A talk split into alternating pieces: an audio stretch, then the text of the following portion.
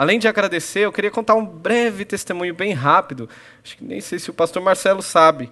Uh, em 2015, eu vim para cá, para Natal, e Nayara já estava por aqui estudando. A gente noivou. E eu vim tentar a vida. Saí de São Paulo, vim para cá. E aí a gente começou a procurar igreja. Uh, a gente foi a algumas igrejas por aí. E a gente não conseguia se envolver. Uh, para falar a verdade, praticamente todas as igrejas que a gente foi, a gente entrava. Às vezes grupos pequenos até. Saía, ninguém conversava, ninguém perguntava o nome, nada. A gente passava muito é, despercebido. E olha que a gente já vem a tempo de igreja, mas aquilo deixava a gente meio sem graça, acabava não voltando, né? E aqui, quando a gente veio a primeira vez, a gente lembra do pastor Marcelo.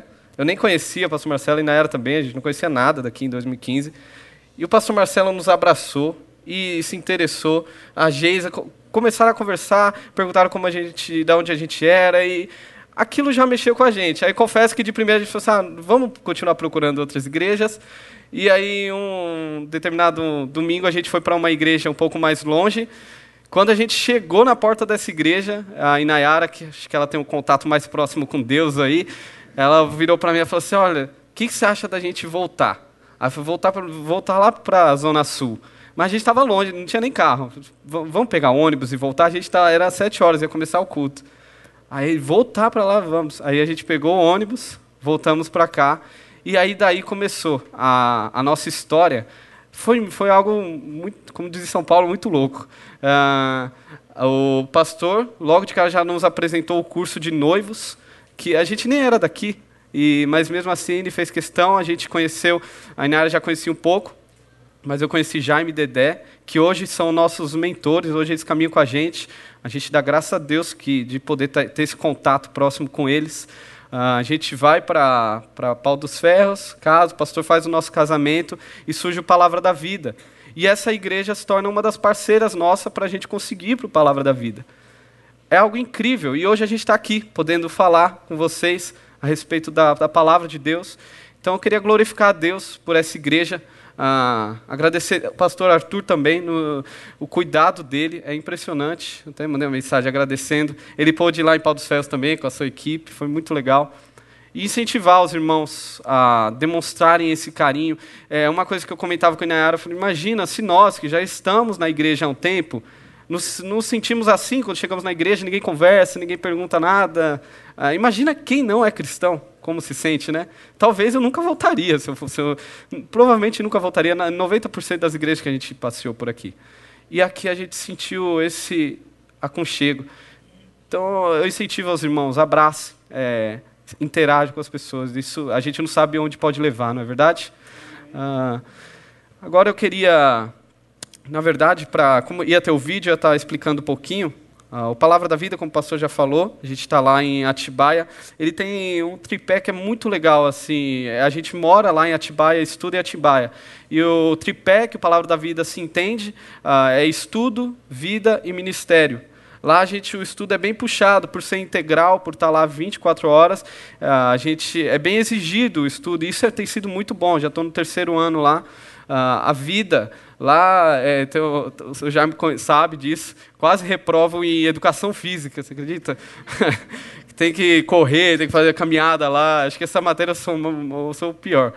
Ah, como eu estava falando, lá no seminário, qual vocês também têm feito parte, ah, não é apenas o estudo teológico, é, por mais que ele é muito precioso, mas é um estudo teológico que tem a ver com a vida. E é um cuidado meu para com a Inayara, ah, o seminário tem cuidado da gente para que a gente saia de lá, não como eles falam, com, apenas com cabeção teológico, mas com alguém que ama, é, um bom marido, um bom pai, alguém que honra a Deus dentro de casa, não apenas no púlpito da igreja. Isso tem sido incrível para nós, esse tempo lá de formação. E é mais ou menos sobre isso que eu vou falar aqui nessa manhã. Uh, talvez se pensasse um tema, um título, eu pensaria na seguinte afirmação: que todos nós somos teólogos. Todos nós somos teólogos. Talvez isso soe um pouco estranho. Talvez você nunca leu algum livro teológico. Talvez nunca fez algum curso teológico. Ah, o máximo que você chegou aí foi no YouTube. Ah, mas ah, eu tenho certeza que 100% das pessoas aqui ou perguntaram, ou já fizeram esse tipo de pergunta, ou já responderam. Por exemplo, quem é Deus? Tenho certeza que você já respondeu, ou já se perguntou, ou já perguntou para alguém: quem é Deus? Ou se não, é o que Deus tem para nós, o que Deus pensa, o que, qual é o plano de Deus para nós, a humanidade, para nós, eu, você, para a igreja, qual é o plano de Deus para minha família? Eu tenho certeza que você já se perguntou isso. Quer ver como você fez teologia hoje pela manhã? Uh, muitos aqui acordaram hoje e deram graças a Deus por mais um dia, não é verdade? Outros talvez acordaram e, oh Deus, por que mais um dia? Uh, no trânsito, uh, pegando a Ayrton Senna, não é? trânsito, é, congestionamento, carregado. Quem nunca orou ou pensou na cabeça que gostaria de ser o Jim Carrey, por exemplo, ter o controlezinho lá e com todo poderoso e todo mundo sumir, todos os carros sumirem e você conseguir passar. É, você faz teologia o tempo todo. Teologia é quando você pensa algo acerca sobre Deus. Pensar sobre Deus é produzir teologia. Aí você pensa sobre Deus. A questão não é se você é ou não é um teólogo. Você é um teólogo, você é uma teóloga. A questão é se você é um bom teólogo ou um teólogo ruim. Se a sua teologia é boa ou não. E a gente. Eu queria com, o, com Davi ah, perceber com vocês como a teologia, que nada mais é o conhecimento sobre Deus, é, é fundamental na história. A gente percebe desde Gênesis. Ah, o casal conhecendo a Deus e sobre Deus, quem Deus era, se relacionando com Deus. Vemos no decorrer da história, por exemplo, juízes, que eu acredito que vocês tiveram uma exposição um tempo em juízes. Foi? É, faz um tempinho. Ah, um povo que decidiu não conhecer a Deus. E aí a desgraça total na vida deles. Vemos decorrer mais na história a igreja surgindo lá em Mateus, eh, em Atos, uh, os cristãos conhecendo mais sobre Deus, conhecendo o que era que Deus pensava sobre igreja, saindo do período bíblico, homens e mulheres morrendo por causa de afirmarem o relacionamento com Jesus. Que eu quero propor aqui é que o conhecimento sobre Deus nos levará a um conhecimento a Deus. Às vezes a gente tem um certo preconceito sobre conhecer sobre, estudar teologia, e acha que é um, é um inimigo do se relacionar com Deus, orar, falar com Deus, e não. Eles devem andar juntos. E eu gostaria aqui, junto com Davi, né, pedindo ajuda dele, para que a gente entenda isso. E minha oração é para que hoje de manhã, final dessa manhã, você saia daqui entendendo que a teologia tem tudo a ver uh, com o seu café da manhã, o seu pensar sobre Deus, se relacionar com Deus, tem tudo a ver com o seu almoço. Quando você, pai, senta com a sua família ali, tem tudo a ver o que você pensa sobre Deus. Ah, e tem tudo a ver qual é o seu relacionamento com Deus. Ao seu acordar, ah, como você fala com Ele, se fala com Ele. Você pode abrir a sua Bíblia no Salmo 139? Salmo 139. É um salmo conhecido, bem, bem famoso, né? A gente canta ele, a gente Salmo 139. Eu vou ler ele inteiro e depois a gente vai fazendo algumas observações. Vamos ler. Senhor, tu me sondas e me conheces. Sabes quando me assento e quando me levanto. De longe penetras os meus pensamentos. Esquadrinhas o meu andar e o meu deitar. E conhece todos os meus caminhos. Ainda a palavra não me chegou à língua e tu, Senhor, já a conheces toda.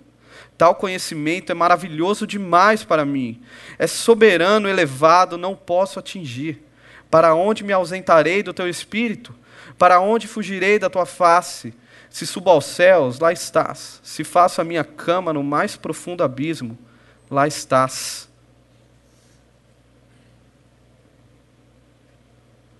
Eu voltar aqui. Se tomo as asas da alvorada e me detenho nos confins do mares, uh, ainda lá me haverá de guiar a tua mão, e a tua destra me susterá.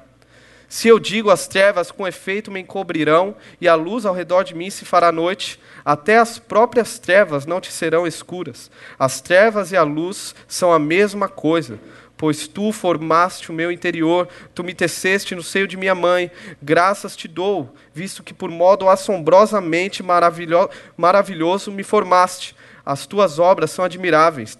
E a minha alma a sabe, o sabe muito bem. Os meus ossos não te foram encobertos, quando no oculto fui formado e entretecido como nas profundezas da terra. Os teus olhos me viram a substância ainda informe, e no teu livro foram escritos todos os, todos os meus dias, cada um deles escrito e determinado, quando nenhum deles havia ainda. Que preciosos para mim, ó Deus, são os teus pensamentos, e como é grande a soma deles. Se o contasse, excedem os grãos de areia, contaria, contaria, sem jamais chegar ao fim. Tomara, ó Deus, desses cabo do perverso, apartai-vos, pois, de mim, homens de sangue. Eles se rebelam insidiosamente contra ti, e como teus inimigos falam malícia. Não aborreço eu, Senhor, os que te aborrecem, e não abomino os que contra ti se levantam. Aborreço-os com ódio consumado, para mim são inimigos de fato. Sonda-me, ó Deus, e conhece o meu coração. Prova-me e conhece os meus pensamentos. Vê se há em mim algum caminho mau e guia-me pelo caminho eterno. Neste salmo, nós vemos o quão magnífico quando conseguimos usar do nosso conhecimento sobre Deus para um relacionamento com Deus. Davi ele fala sobre a grandeza de um Deus soberano sobre tudo, mas um Deus totalmente pessoal, um Deus próximo, um Deus amigo ali. Uh, Daqui eu gostaria de tirar cinco atributos, cinco características de Deus que você vai perceber que tem tudo a ver como você pensa sobre Deus, tem tudo a ver como é o seu relacionamento com Deus. Para quem gosta de anotar, eu separei em, isso é coisa de seminário, eu separei em cinco Cs, coloquei cinco palavras com C que é, talvez nos ajude de uma forma mais didática. O primeiro atributo que nós percebemos que Davi louva aqui, que Davi engrandece, é a respeito do Deus conhecedor. O Deus conhecedor. Observe aí no versículo 1: Senhor, tu me sondas e me conheces. Tu me sondas e me conheces. Davi sabia que era impossível se aproximar de Deus de uma forma a enganá-lo, tentando demonstrar algo que Davi não era Davi sabia que se tinha alguém pelo qual ele não conseguiria enganar, era o próprio Deus. Então ele rasga o coração dele e ele vai demonstrar os lugares mais obscuros. Ele abre para Deus. Ele sabe que não tem escapatória. Ou é isso, ou não dá para se relacionar com Deus. Tanto é que sonda-me. É, é, você vai ver várias vezes sendo repeti repetido. Sonda-me é calcar, é como se Deus vasculhasse o seu coração ah, de uma forma mais profunda, como ninguém pode fazer isso por você. Ele conhece o mais íntimo do coração do salmista. E, e o salmista tem prazer nisso. Ele pede para que Deus faça isso. Perceba nos detalhes, no versículo 2 a 4. Olha como o Davi vai detalhar. Sabes quando me assento e quando me levanto. De longe penetras os meus pensamentos. Esquadrinhas o meu andar e o meu deitar. E conhece todos os meus caminhos. Ainda a palavra não me chegou à língua, e tu, Senhor, já conheces toda. Ah, Deus o conhece por inteiro, tanto a sua vida diária, as atividades ordinárias, o levantar, o acordar, o ir trabalhar, o estudar, o namorar, uh, estar em comunhão com a família, assistir televisão. Deus conhece absolutamente tudo. Deus é o conhecedor. Mas não só isso, Deus conhece os nossos pensamentos. Uh, ele vai muito além do que a gente consegue chegar. Ele conhece tanto passado, presente, futuro. Deus é um Deus conhecedor. Deus é totalmente onisciente. E essa não é uma verdade impessoal. Uh, Deus conhece tudo, porém Ele te conhece. E olha como é a resposta de Davi, perceba no texto, a resposta de Davi para esse Deus conhecedor, no versículo 6: Tal conhecimento é maravilhoso demais para mim, é soberano elevado, não posso atingir. Davi confessa uh, de uma forma em adoração que esse conhecimento, essa compreensão, vai muito além de qualquer forma de expressão ou de intelecto de, de Davi. Na verdade, Davi sabe que ele contempla a Deus como uma ignorância, é perceptível, uma ignorância consciente. Ele sabe que ele não consegue alcançar a Deus. Quando você começa a pensar sobre o conhecimento de Deus, talvez uma boa resposta seja adoração. Você nunca vai conseguir fechar Deus na sua, no seu quadradinho aí. Uh, você nunca vai conseguir categorizar Deus em algo, uh, seja na política, seja no que você pensa sobre um pai. Você não consegue. Deus é muito além. Se um dia você conseguir, ele deixou de ser Deus. Quando nós nos deparamos com o conhecimento de Deus, só nos resta adorar. Deus é um Deus conhecedor, totalmente conhecedor de tudo. Observe o segundo atributo que Davi vai trazer para nós: uh, o Deus companheiro. Observe versículos 7 a 12. Para onde me ausentarei do teu espírito? Para onde fugirei da tua face? Se subo aos céus, lá está. Se faço a minha cama no mais profundo abismo, lá estás também. Davi, ele, ele coloca. É, é, ele vai. Como que eu posso falar? Ele coloca coisas inexistentes. Não tem como você fazer isso. É, mesmo no inexistente, por exemplo, se toma as asas da alvorada, não tem como você fazer isso. E me detenho nos confins dos mares, ainda lá me haverá de guiar a tua mão, e a tua destra me susterá. Se eu digo as trevas com efeito me cobrirão, e a luz ao redor de mim se fará noite, até as próprias trevas não te serão escuras. As trevas e a luz são a mesma coisa. Davi faz perguntas retóricas. Obviamente que não dá para fazer isso. Por meio dessas perguntas é, impossíveis, de, é, não tem como Davi colocar uma cama no, embaixo do mar, não tem como ele ah, correr na velocidade da luz, mas por meio dessas perguntas, ele simplesmente está dizendo para, para nós: não é possível, não tem como fugir da presença de Deus. Não há altura, não há profundidade, não há distância, não há nada que te faça estar distante de Deus, nem mesmo o inferno. O inferno não é a ausência de Deus. O inferno simplesmente é, é, é Deus presente, porém com juízo, não mais com amor. Ah, Deus está presente em tudo, não há nenhum lugar onde Ele não esteja presente. E por meio dessas perguntas retóricas, não há como não nos lembrarmos quando falamos de fugir na Bíblia, a gente lembra de um personagem, Jonas, obviamente. O interessante de Jonas é que ele foge de Deus a sua, ele tenta fugir de Deus e ele vai atravessar, ele vai no mar no qual quem criou? O próprio Deus. Jonas, eu acho que ele não pensou muito bem, não, não, somou muito bem as possibilidades. Uh, Jonas ele vai para o mar de Deus, fugir do próprio Deus. Não seríamos nós a mesma coisa? Quando vem as frustrações, as decepções, seja com a igreja, seja até com Deus, aquele sonho que você tanto almejou, você vai perceber que não, não vai acontecer. Uh, ou senão uma morte quando chega. Ou senão uma luta com o pecado na qual você tem perdido. E aí você começa a se distanciar de Deus. Em meio aos seus devaneios no coração, você acha que dá para se esconder de Deus. Você começa a anular a realidade acerca de Deus. Só que a gente se esquece que quem criou o nosso coração é o próprio Deus. Ele, assim como criou o mar onde Jonas tentou fugir, é o Deus que criou e sustenta os nossos corações. Não há como nos escondermos de Deus. E olha a resposta de Davi para um Deus que é companheiro. A resposta nada mais é do que confiança. Versículo 10: Ainda lá me haverá de guiar a tua mão, e a tua destra me susterá. Quando falamos sobre Deus sendo companheiro, devemos lembrar que a sua mão, é, mão aqui a gente pode pensar como poder, o seu poder estará presente nas nossas vidas todos os dias. Ah, o que nos resta? Confiar.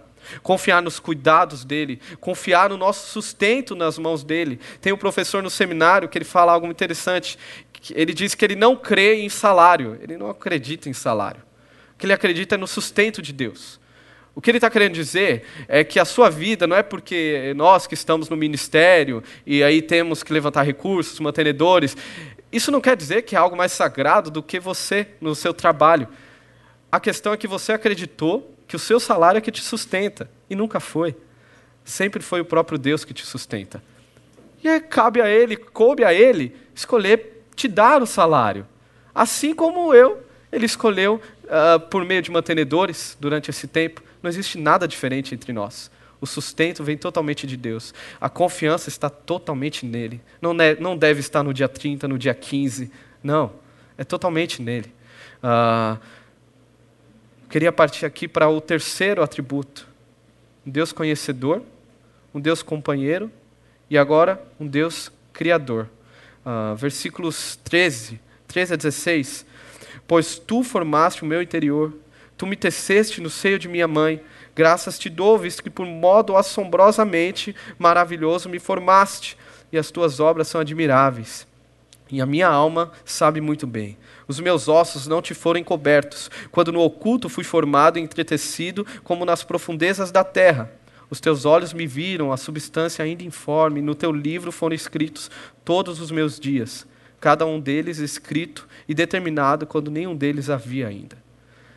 É interessante agora que a gente está nesse processo, é, é, somos pais, uh, é muito louco, muito estranho pensar que, primeiro que existe, que existe um bebê dentro da barriga da Inayara. Isso daí já é, é algo, foi algo bem desafiador, começar a pensar nisso. Mas o mais legal é ver que as pessoas nesse mundo que mais amam Benjamin, já sou eu e Nayara. Porém, a gente não consegue fazer nada por ele, por enquanto. A gente não consegue adentrar no mundinho dele. Ele está lá dentro da barriguinha, está sendo formado. E a gente, quando lê isso, fica admirado que o próprio Deus está lá com ele já, já está cuidando dele. É o próprio Deus que está o formando. Por mais que a Inayara o ame, uh, uh, não tem como. A gente consegue fazer o básico aqui, que é o cuidar da saúde, mas não tem como alcançá-lo. E a gente confia, a gente sabe que Deus está lá cuidando. Deus está nos mínimos detalhes. É, obviamente que a nossa, o nosso nascimento não é um acaso. É muito estranho quando alguém chega nessa conclusão que o nascimento de alguém é um acaso, que talvez você foi um acidente. Não tem como isso. Deus nunca errou. Deus planejou, te planejou antes. Ah, quando a gente vai ver Efésios, na verdade, antes da fundação do mundo, Ele já tinha te escolhido para Ele. Quanto mais o seu nascimento, Deus sonhou com você. Havia uma expectativa. É, é, Deus está desde o ventre cuidando. Não pense em acaso. Tome cuidado com isso. Isso é, é, é não tem nada a ver com a realidade. Deus é o Criador. Uh, Davi ele louva a Deus não somente porque Deus é o criador de tudo, sim, uh, como Marcos Eberlin provavelmente falou aqui, que Deus é um exagerado e exibido. É, ele criou tantas coisas apenas para a gente olhar e falar: Uau, que Deus é esse. Mas não apenas isso, Deus não é criador apenas porque ele criou todo, todo o universo. Deus é o nosso criador. É o que o salmista fala aqui no 17 e 18. Presta atenção. Que preciosos para mim, ó Deus, são os teus pensamentos, e como é grande a soma deles. Se os contasse, excedem os grãos de areia. Contaria, contaria, sem jamais chegar ao fim. Quando nos deparamos na nossa teologia com Deus Criador, quando você começa a pensar sobre um Deus que te criou, o resultado na sua vida, uh, o seu relacionamento com Deus, agora vai ser permeado por uma dependência. Quando você lembra que nem o seu nascimento você teve controle, na verdade você não escolheu nascer, você não escolheu o seu nome, você não escolheu onde você nasceria, você não escolheu nada. Quem te escolheu foi o próprio Deus. Quando você lembra disso, quando cai a sua ficha, cara, eu estou achando que a vida está girando em torno de mim mesmo. Sou eu que tomo as decisões, certo? Mas a vida ela está muito além de você. Você se depara com uma dependência, assim como o salmista. Lembra que todos os seus dias estão nas mãos do Senhor. Nas mãos do Senhor. Sabe aquela pessoa, talvez seja você, talvez seja eu, que reclama da realidade da vida? Olha, essa vida tá, tá muito ruim. Se eu pudesse sair, eu saía logo. Não, tudo dá errado, eu não gosto do meu trabalho. Na verdade, a gente está reclamando do próprio Deus. No fim das contas, não é contra a vida. É, na verdade, você nem sabe falar o que é a vida em si. Muitas vezes a gente está reclamando com, em relação ao próprio Deus, ao que Deus tem feito. E nos esquecemos que Ele é o Criador e sustentador de tudo. Se Ele te criou, Ele vai te sustentar durante toda a tua existência. Seja, seja nos dias maus, seja nos dias bons. Deus está cuidando, Deus está sustentando a história do universo que dirá a sua. Ele tem total controle sobre tudo. Uma quarta, um quarto atributo, uma quarta característica a respeito do Deus correto. Uh, essa parte aqui, que é do versículo 19 a 22, geralmente a galera pula quando vai pregar. Uh, nós vamos até cantar, a Nara vai cantar uma música que não tem essa parte. É, talvez porque seja um pouquinho mais desafiadora de entender. Davi vem numa perspectiva tão legal, fala sobre um Deus conhecedor, uh, um Deus companheiro, um Deus criador. Tá, tá, tá um, um, ambiente tão gostoso né, a respeito de Deus, um Deus, Deus tão assim. E agora entre esses versículos, preste atenção como muda a nuance. Versículos 19 a 22. Tomara, ó Deus, desses cabo do perverso, apartai-vos, pois, de mim, homens de sangue eles se rebelam insidiosamente contra ti e, como teus inimigos, falam malícias. Não aborreço eu, Senhor, os que te aborrecem, e não abomino os que te, contra ti se levantam. Aborreço-os com ódio consumado. Para mim, são inimigos de fato. Não sei se você já se deparou com isso. Se você já leu o livro de, Salmos, está uh, lá aquela coisa gostosa, ah, o Senhor é meu pastor, e ah, se eu olhar para os montes, é o Senhor que é o meu socorro. E aí do nada aparece um negócio desse. É, taca a cabeça do meu inimigo na parede. E aí você pula essa parte geralmente, né? Você, você, você finge que nem leu. Você até disfarça com Deus, dá uma pulada aí, aí volta na outra parte boa. Uh, a gente chama isso de oração imprecatória. Nome feio também, né? Não poderia ser um nome bonito também. Uh, nada mais é do que o desejo e o anseio pela justiça do próprio Deus. Se você perceber, versículo 20, 21 e 22, é evidente que Davi, ele não está com essa demonstrando essa ira como algo uma vingança pessoal. Davi não está sendo mesquinho. Davi, como a gente vê, escuta falar, às vezes é Davi sentou e chorou, ah, se lamentou para Deus, ó oh, Deus, ó os inimigos, tal. É, é, como se fosse alguém mesquinho, ó, oh, estão falando de mim, estão querendo me matar. E é, é, como se fosse apenas essa perspectiva. E Deus olhasse como filho mimado, e falasse, tá bom, Davi, eu vou lá, eu, eu resolvo. Não, Davi ele comprou uma briga para ele. No Oriente Médio, lá, Oriente Próximo, lá muito tempo atrás, uh, uh, o processo de aliança, quando se fazia aliança com alguém, uma das características era que a parte da aliança ela assumia até mesmo os inimigos da outra parte. Uh, a gente sabe desse ditado, você já ouviu, já falou, que o inimigo do meu amigo é o meu inimigo. O inimigo do meu amigo é o meu inimigo. Observe, até Deus falando assim, Êxodo 23 e 22: Serei inimigo de seus inimigos, e me oporei aos que se opuserem a você. Uh, foi interessante ontem, acho que era meia-noite e meia, a gente conversando com a Dedé, a esposa do Jaime, e aí ela falando sobre como que ela lida quando alguém vem e fala, por exemplo, ou é por brincadeira, e, ou às vezes para inflamar algo, fala algo do Jaime, seja algo ruim. É, ou dela, por exemplo, ela até brinca que alguém chega e fala para ela, na hora ela já vira e, direciona para o Jaime, Jaime, eu sou isso mesmo. Aí o Jaime, todo cavaleiro, né, tem aprendido com ele, precisa de uns 15 anos para aprender, mas ele vira para ela e fala assim: Não, meu amor, você é linda, você é. E a pessoa fica totalmente à parte da conversa. E ela estava falando sobre esse zelo entre eles dois, esse cuidado. Se alguém falar qualquer coisa do outro, na hora vai ser cortado, na hora vai ser colocado. E, e como que é você com a pessoa que você mais ama? Será que não é parecido com isso? Pensa aí, você solteiro, tem a sua mãe, seu pai, não sei e alguém ofende a sua mãe, começa a falar mal da sua mãe, qual seria a sua atitude? Você responderia: Ah, meu irmão, não é bem assim. Você deveria pensar diferente. Minha mãe é legal. Às vezes ela. Não, você vai virar um leão. Você, marido, com a sua esposa, a esposa com o marido. Se alguém chega e ofende a sua esposa, qual é a sua atitude?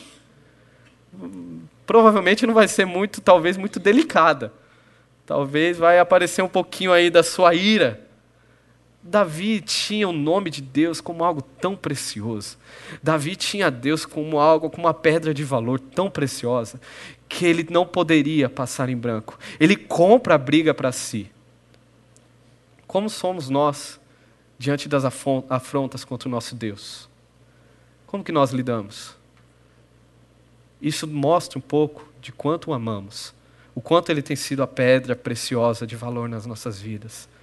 Quantas vezes, na verdade, alguém vem e, e, simplesmente debocha, uh, seja, seja dos nossos Deus e dos valores de Deus. Seja, por exemplo, o valor da família. a família a qual Deus, o próprio Deus criou. muitas vezes nós somos omissos, nós ficamos quietos.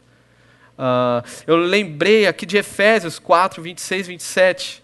Olha que engraçado como a ira, ela, ela deve ser algo presente na vida do cristão. Irai-vos. Aqui é uma afirmação, aqui é, é, é uma ordem. Irai-vos e não pequeis. Não se põe o sol sobre a vossa ira, nem deis lugar ao diabo. Vemos, nós vemos aqui que há um espaço para a ira na vida do cristão. Na verdade, pode ser uma heresia, depois o pastor Marcelo corrige aí, né? Mas eu acredito que se você o, o não irá, pode ser considerado como pecado. Ah, e não é uma ira egoísta, uma ira pessoal. Não é que eu falei do, do, do pastor Arthur. Eu falei assim, não, eu não gosto muito do estilo do pastor Arthur, não. Prefiro um estilo mais clássico, que os meninos estavam brincando. O pastor é muito modinha, todo estilosinho. Por mais que eu admiro. um dia eu chego nisso. E aí o pastor Arthur irado, assim, ah, esse menino veio falar, não, não, tem nada a ver com isso. Não é você, mulher, que às vezes a, a, irmã falou alguma coisa, comentou que você comeu demais na cantina, comeu duas coxinhas, e aí você fica doida, e aí não quer nem mais olhar na cara. Não, não tem nada a ver com isso, não tem nada a ver com isso. É uma ira, uma ira santa, uma ira com aquilo que Deus se ira. Sabe algo que Deus se ira? O pecado. Sabia, sabe que é algo que você deve se irar? O pecado. E principalmente o pecado na sua vida. Cara, isso daí não tem negócio com Deus. Não há negócio, ele não negocia com o pecado. Quando nós vemos a falta de justiça no mundo, em nós deve gerar essa ira. Uma ira porque sabemos que Deus é justo, Deus é correto. Perceba a tua teologia determinando quais são as suas atitudes.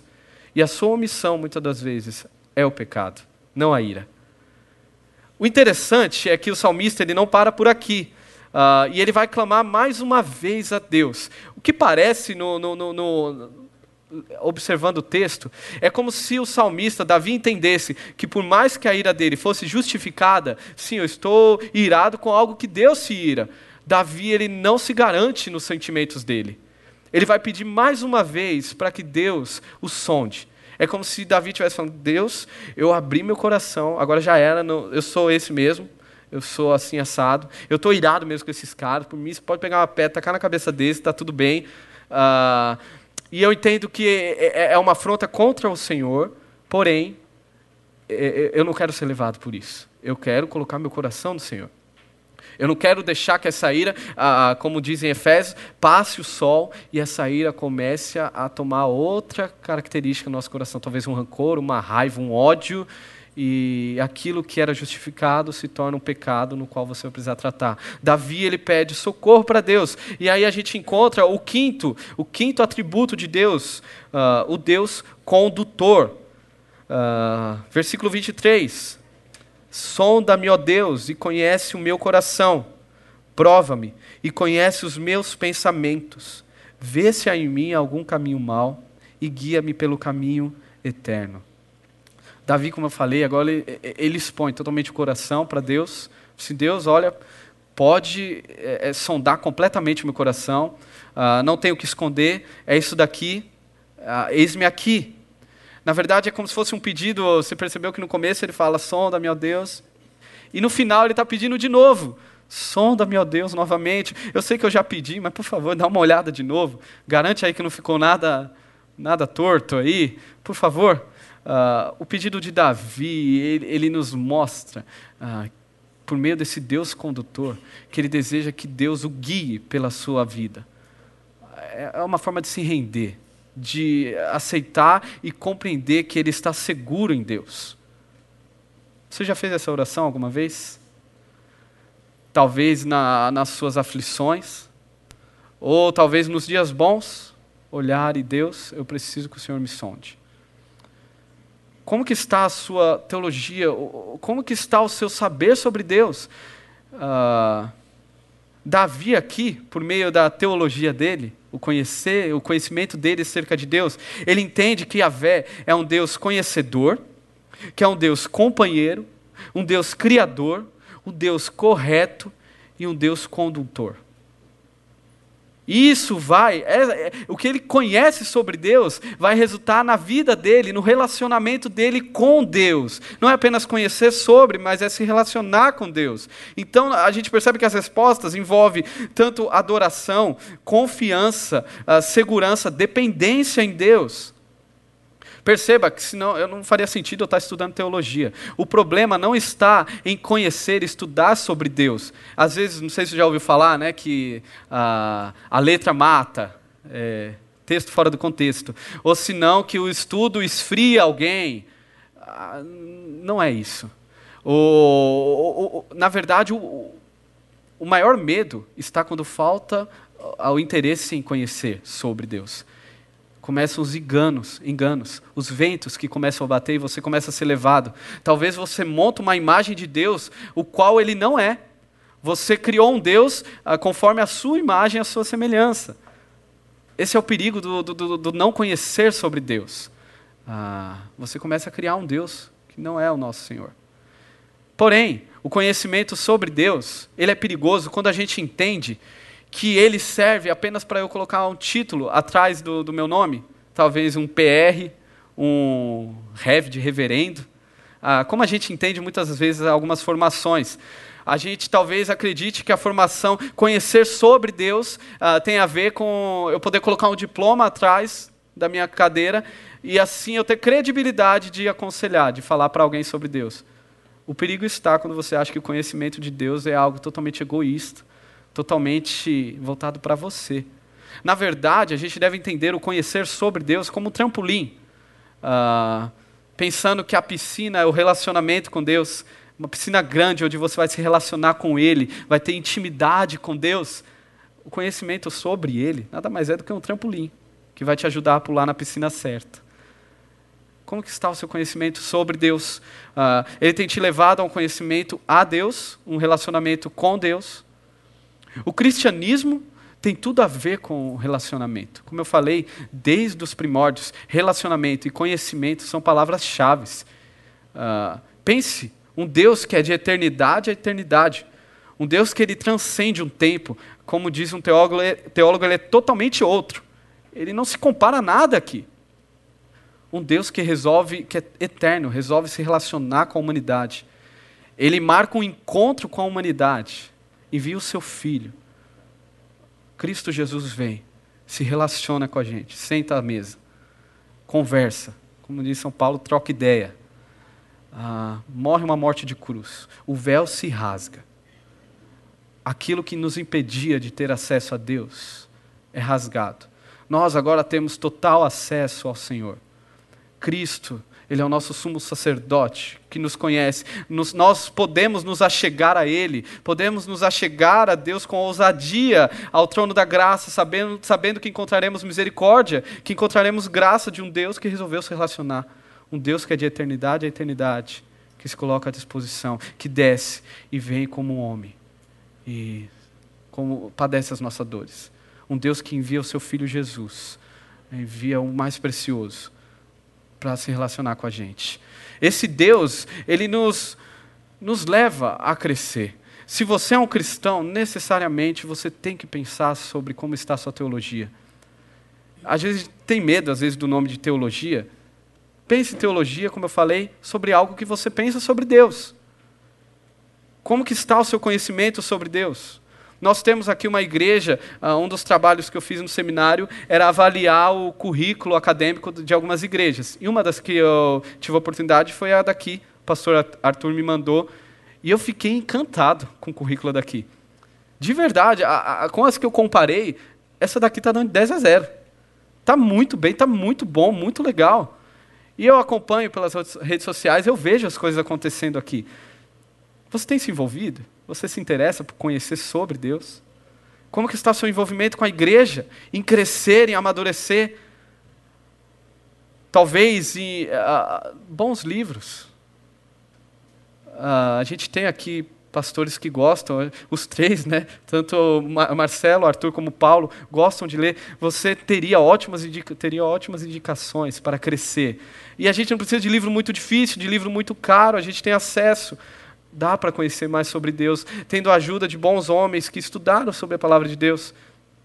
Uh, e vídeos no YouTube, não sei. A gente tem tanta coisa por aí. O, o clamor de Deus para nós cristãos é: saia da mediocridade. Saia do medíocre.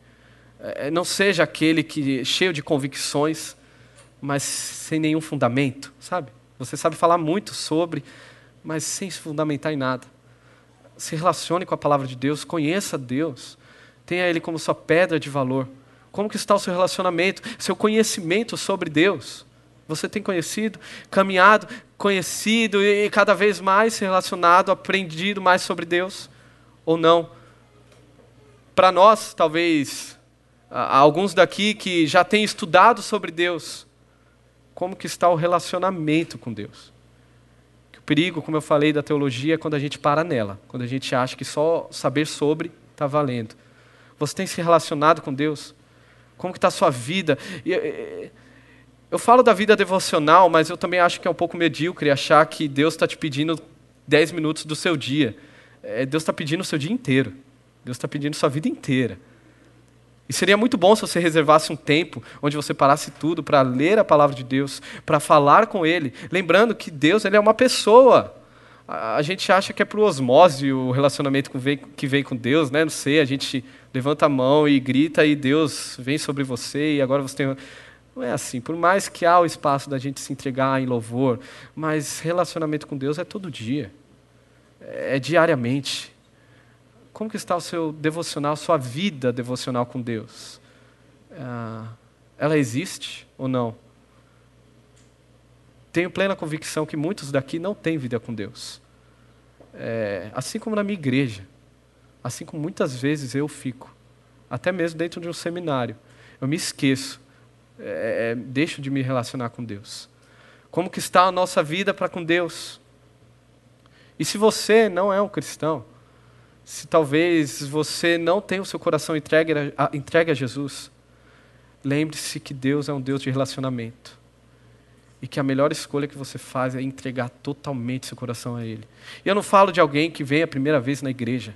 Cara, eu sei que existem pessoas que podem estar 10 anos numa igreja, que sabe todo o script de uma igreja, mas que ainda não teve esse relacionamento com Deus um relacionamento. A gente colocou outras coisas no lugar a qual Deus sempre quis que nós fizéssemos se relacionar. Ah, como eu falei, hoje pela manhã, a minha oração é que tanto eu quanto nós aqui, corpo, a gente saia daqui entendendo que a teologia tem tudo a ver com o nosso café da manhã. Tem tudo a ver da forma que você vai comprar o seu pão, pãozinho na padaria tem tudo a ver como você vai falar com o seu patrão na segunda-feira. Tem tudo a ver com a sua família. Tem tudo a ver com o seu namoro. Tem tudo a ver. Porque esse relacionamento é constante. É eu escutando a respeito de Deus, ouvindo sobre Ele, lendo a palavra dele, ah, me alimentando aqui como comunidade da palavra. Eh, e, e, e, vivendo diariamente relacionamento com Ele, orando, tendo como mais precioso esse tempo com Deus. Se tem uma coisa que eu tenho aprendido no seminário é isso. Uh, e não é que eu devo guardar o conhecimento sobre Deus. Não é que eu devo guardar o meu tempo de devocional, sabe? Às vezes tem isso, aquela religiosidade. Você fez, você marcou no, no papelzinho lá que você fez cinco devocionais, ó, legal. É, não marcou, então você deixou de guardar o seu devocional para com Deus. Não. A verdade é que o devocional vai guardar você o seu relacionamento, seu relacionamento com Deus é que vai te guardar. Não é muito você guardá-lo, mas sim Ele te guardar. Que você não tenha uma vida alienada de Deus. Ah, eu vou pedir para a Inayara, ela vai cantar uma música, que na verdade é o Salmo 139, vocês conhecem. Que a gente possa fazer uma oração cantada. E logo depois a gente ora, pode ser?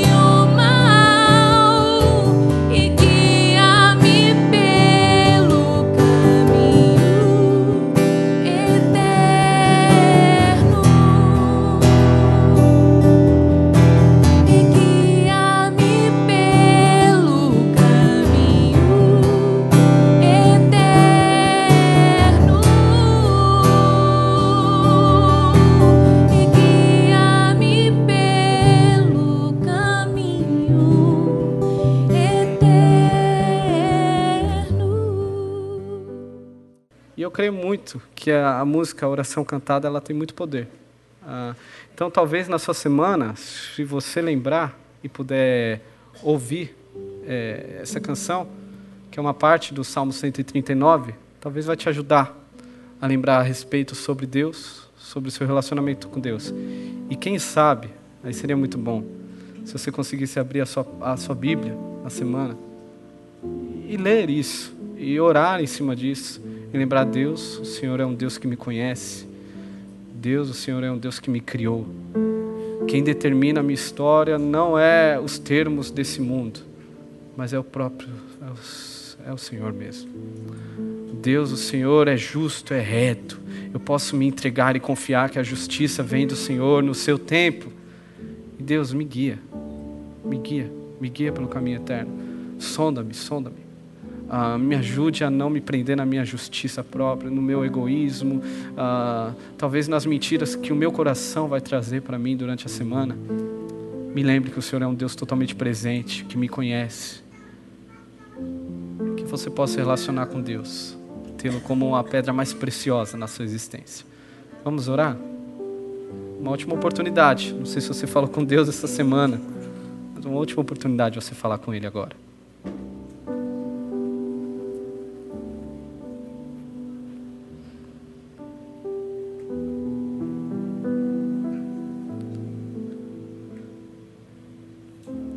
Senhor Deus, como, como Davi aqui abriu o coração nesse salmo tão conhecido por nós, ah, nós viemos aprender, Deus, a amar, a amar te conhecer, conhecer e prosseguir em te conhecer. Que venhamos entender que a teologia não é para o pastor, teologia não é para o seminarista, teologia é para todos.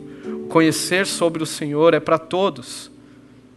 E mais do que isso, que esse conhecer nos leve a um relacionamento, uma intimidade, algo experiencial todos os dias.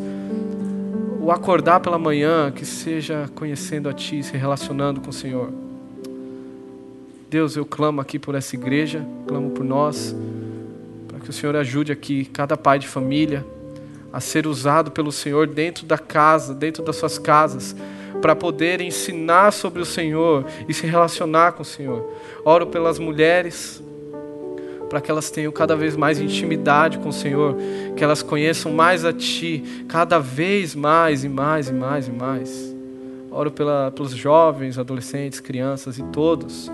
Ah, que essa igreja seja conhecida, não apenas como uma igreja que tem um bom ensino teológico, que isso é muito bom, mas que seja uma igreja que te ama, uma igreja que está envolvida com o Senhor diariamente, em todos os seus, uh, todas as suas plenárias, em todas as suas pro, programações, em todo o tempo. Que seja uma igreja conhecida, uma igreja que te ama e que ama te é, relacionar com o Senhor. Oramos, Pai, em cima da, do que o Senhor nos ensina por meio da Tua palavra, que ela confronte os nossos corações, que venhamos sair daqui mais parecidos com Teu Filho Jesus. Assim que oramos. Amém.